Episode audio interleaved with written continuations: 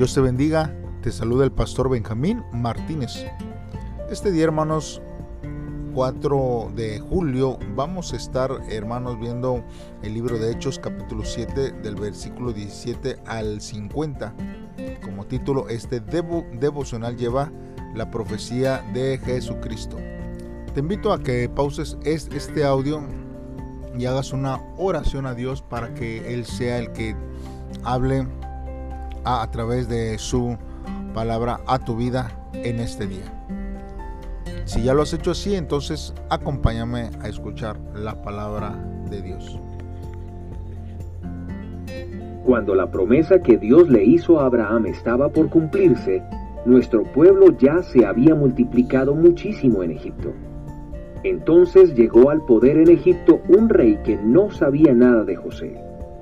Él oprimió con astucia a nuestro pueblo y lo trató con crueldad.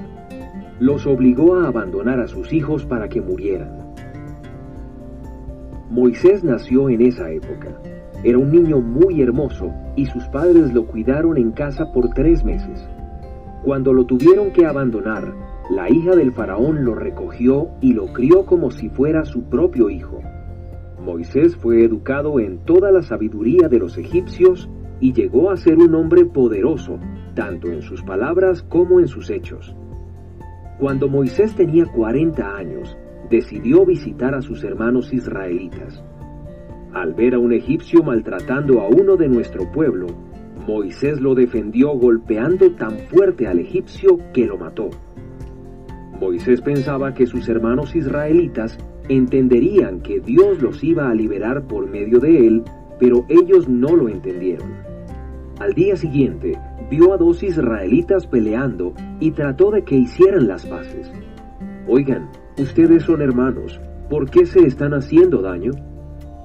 Pero el que estaba peleando con su vecino empujó a Moisés y le dijo, ¿Quién te puso como nuestro juez y gobernador? ¿Quieres matarme como mataste ayer al egipcio?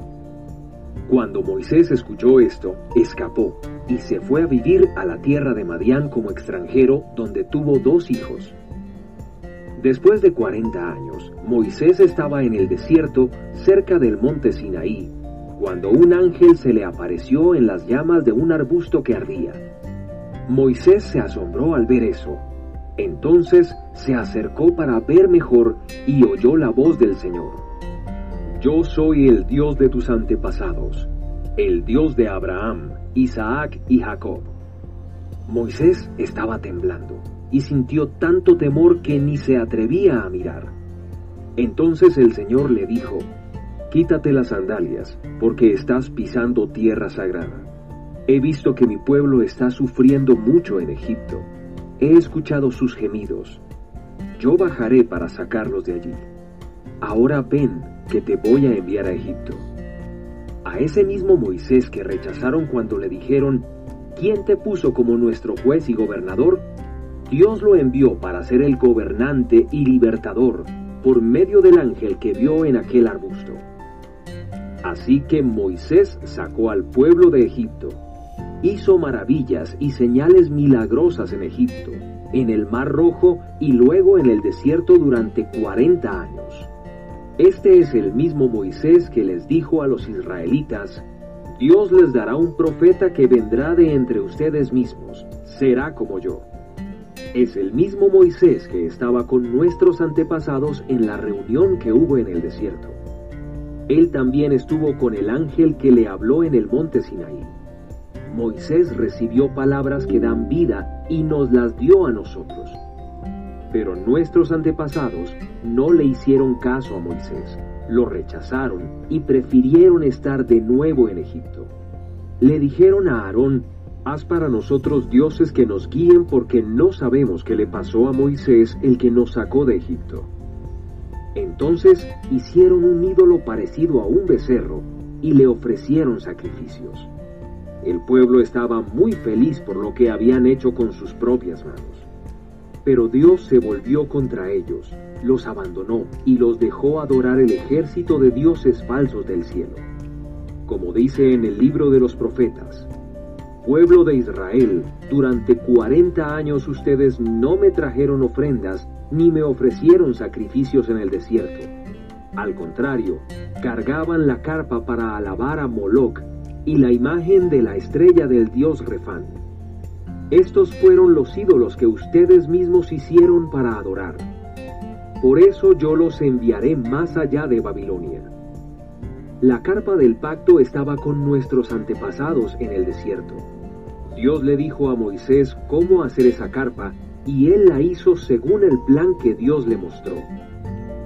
Nuestros antepasados tomaron posesión de las tierras que les pertenecían a las naciones que Dios expulsó delante de ellos. Esa carpa se les entregó en el tiempo de Josué y estuvo con ellos hasta el tiempo de David. David contaba con la aprobación de Dios y le pidió permiso para construir un templo donde el pueblo de Jacob pudiera adorar. Pero Salomón fue el que construyó el templo. Sin embargo, el Dios Altísimo no vive en casas hechas por manos humanas, como dice el profeta. El Señor dice, el cielo es mi trono, la tierra es un banquillo para mis pies. ¿Qué clase de casa pueden construir para mí? No hay ningún lugar donde yo necesite descansar. Recuerden que yo hice todo esto. Muy bien, hermanos. Pues vamos a estar meditando, hermanos, en estos versos de la palabra de Dios. Bien, hermanos, aquí una vez más vemos que Esteban repasó acerca de la historia de los judíos. Él nos habla y nos da un claro testimonio, hermanos, de la fidelidad y la soberanía de Dios. A pesar, hermanos, de las continuas fallas en el pueblo escogido y los turbulentos acontecimientos, hermanos, del mundo. Dios fue elaborando su plan. Cuando atraviese circunstancias confusas, hermanos, recuerde por lo menos cuatro cosas. Primero, hermanos, que Dios tiene el control y nada le sorprende a Él. Segundo, hermanos, este mundo no es todo lo que existe. Este mundo pasará, pero Dios es eterno. Número tres, hermanos, Dios es justo y hará justicia castigando al malvado y recompensando al fiel.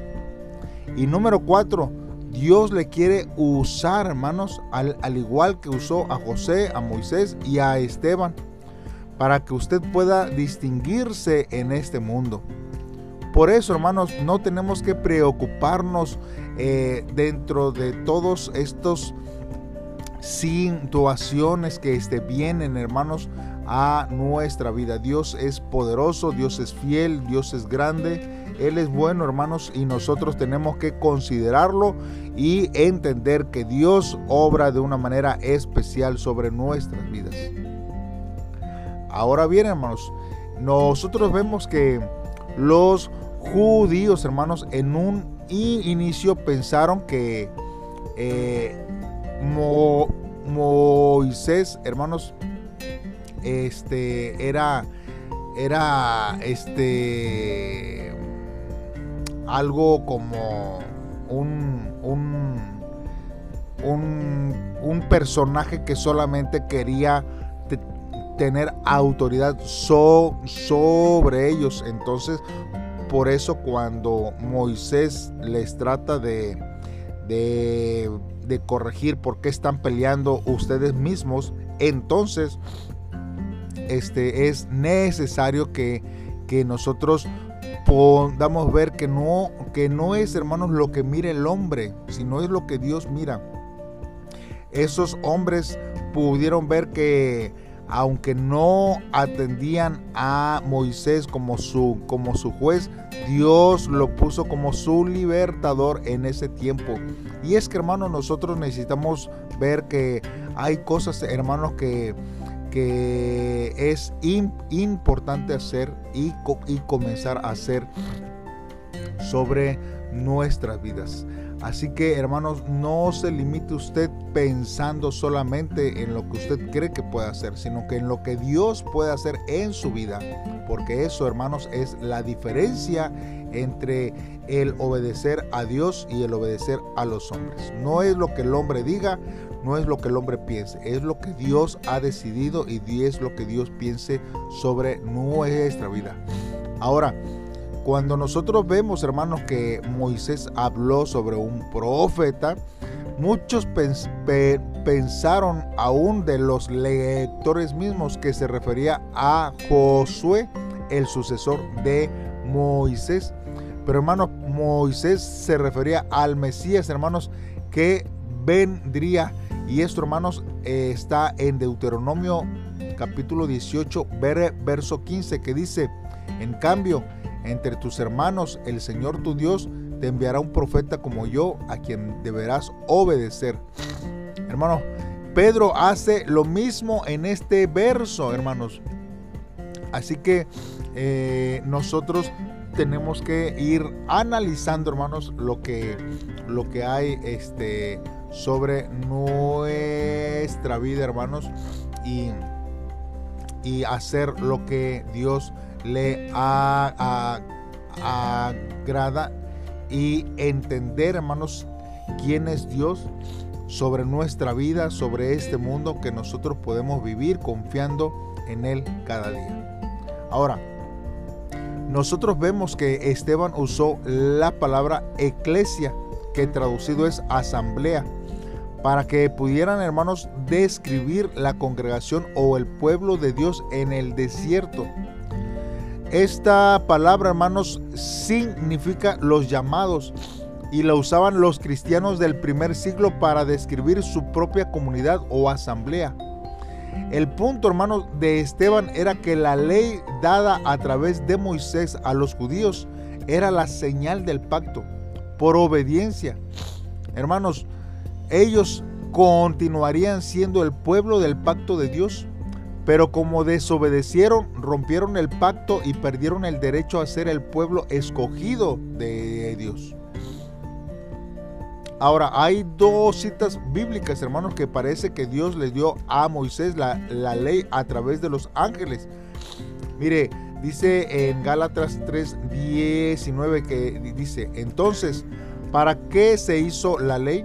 La ley fue dada después para mostrar las maldades que hace la gente contra la voluntad de Dios. La ley era válida hasta el momento en que llegara aquel descendiente que iba a, recibir la promesa. Los ángeles le dieron la ley a Moisés, quien sirvió de mediador. Y en Hebreos 2.2 dice, recuerden que la enseñanza que Dios dio por medio de los ángeles era verdadera y que la gente fue castigada cada vez que la desobedecía. Pero ahora nosotros vemos que Éxodo 31, 10, 18 dice que Dios escribió los 10 mandamientos. Dice que son escritas con el dedo de Dios. Entonces, al parecer, hermanos, Dios usó mensajeros angelicales para entregar su ley a Moisés. Y es ahí, hermanos, donde nosotros podemos este, ver e interpretar estos versos de una manera con recta. Y es aquí, hermanos, donde continuamos viendo y, y Esteban da más detalles de la idolatría que habla, hermanos, en el versículo 40, hermanos, de esta lectura que acabamos de este ver. Porque estos eran ídolos que Israel adoraba durante su peregrinaje, hermanos, en el desierto. Mire, Éxodo 32, 4 dice, Aarón recibió el oro, lo fundió y con un cincel le dio la forma de un becerro. Luego el pueblo dijo, Israel, aquí están tus dioses. Estos son los dioses que te sacaron de Egipto. Mire, aquí eh, Esteban eh, dice, habla de Moloch y Moloch, hermanos, era un dios asociado con el sacrificio de niños. Y Renfán, hermanos, era un dios egipcio. Amós también, hermanos, nombra las, las deidades asirias que Israel adoraba en Amós 5, hermanos, del 25 al 27. Entonces, hermanos, a Esteban lo estaban acusando de hablar en contra del templo. Y a pesar, hermanos, de reconocer la importancia del mismo, sabía que no era más importante que Dios. Dios no está limitado él no vive solo en un santuario, sino donde haya corazones de fe dispuestos a recibirle.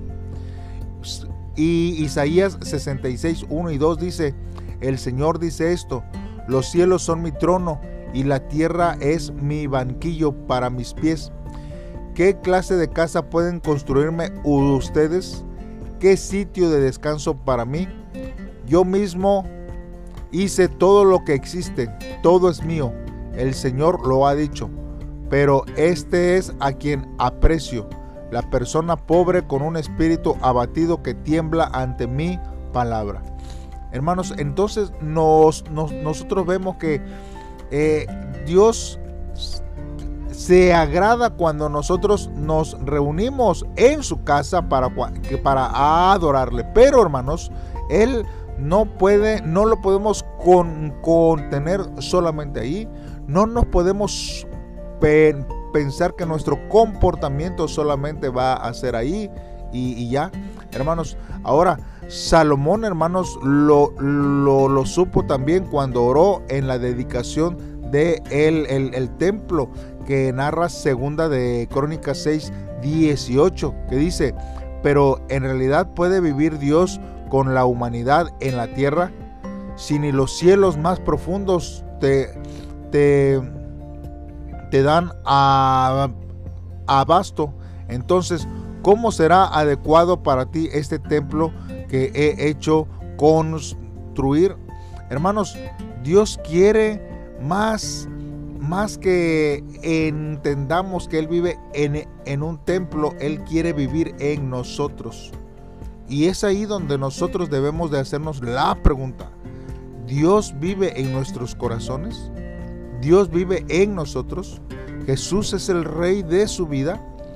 Porque si no es así, hermanos, entonces estaríamos viviendo solamente una vida religiosa, piadosa, ¿verdad? Pero realmente Dios no es el que vive en nuestras vidas. Así que hermanos, eh, necesitamos entender que por lo menos este día podemos reflexionar en dos cosas. Primero, hermanos, nosotros debemos de meditar por qué Jesús, el Hijo de Dios, tuvo que venir como hombre a este mundo. ¿Cuál fue la finalidad de que Jesús tuviera que encarnarse? Pues yo creo, hermanos, que tuvo que ser así porque la gente ya se había desviado del el propósito que Dios había puesto con anterioridad para que le adorasen y le sirviesen. Creo que nosotros necesitamos eh, ver que este sacrificio es por amor a nosotros para que este pacto que Dios había, había hecho al principio de la circuncisión ahora tuviera que haber sido por medio de la sangre y la sangre de nuestro Señor Jesucristo para que usted y yo pudiéramos tener oportunidad. Porque si no fuese, hermanos, por el sacrificio de Jesús, usted y yo no tuviéramos oportunidad de obtener la salvación. Número dos, hermanos, que nosotros podemos meditar en este día es que si nosotros tenemos el conocimiento de Dios, eh, que Él está en todos lados y que nosotros tenemos la comunión con Él en todo tiempo. Porque hay veces, hermanos, que nosotros pensamos que Dios no nos mira, que Dios no nos oye, pero Dios nos mira y Dios nos oye en cualquier lugar donde usted y yo estemos. Él conoce sus pensamientos. Él sabe, hermanos, lo que nosotros necesitamos, pero también sabe, hermanos, si le seguimos y le adoramos de corazón o no. Así que le invitamos para que usted pueda de una forma eh, especial eh, eh, hacer, hermanos, lo, que, lo que Dios, hermanos, quiere para su vida. No lo limitemos solamente en un templo. Dios está en todos lados es necesario ir al, templo para que juntos podamos alabarle y adorarle. Pero Él está en todos lados. Él mira nuestros corazones y sabe las intenciones de nuestra vida.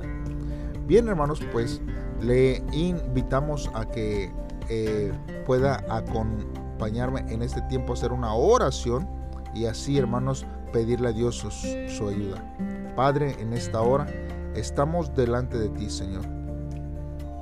Oh Dios, pensando en cuántas más aflicciones, Señor, sufra, Señor, yo, eh, más, Señor, me aferraré a, tu palabra, Señor, que pro, pro, promete, Señor, y e, esperaré el tiempo necesario para saber que tú eres el que hablas y me amas, Señor, con todo eh, eh, el corazón que tú tienes hacia la humanidad. Señor, con, confesamos, Señor, que el hombre es dado a la idolatría si no permanece en tu palabra de la verdad en cada momento, Señor. Ayúdame a poder reaccionar siempre con obediencia y a tu providencia, Señor, que es siempre majestuosa y asombrosa. Gracias Dios por tu misericordia que nos llenas en todo tiempo.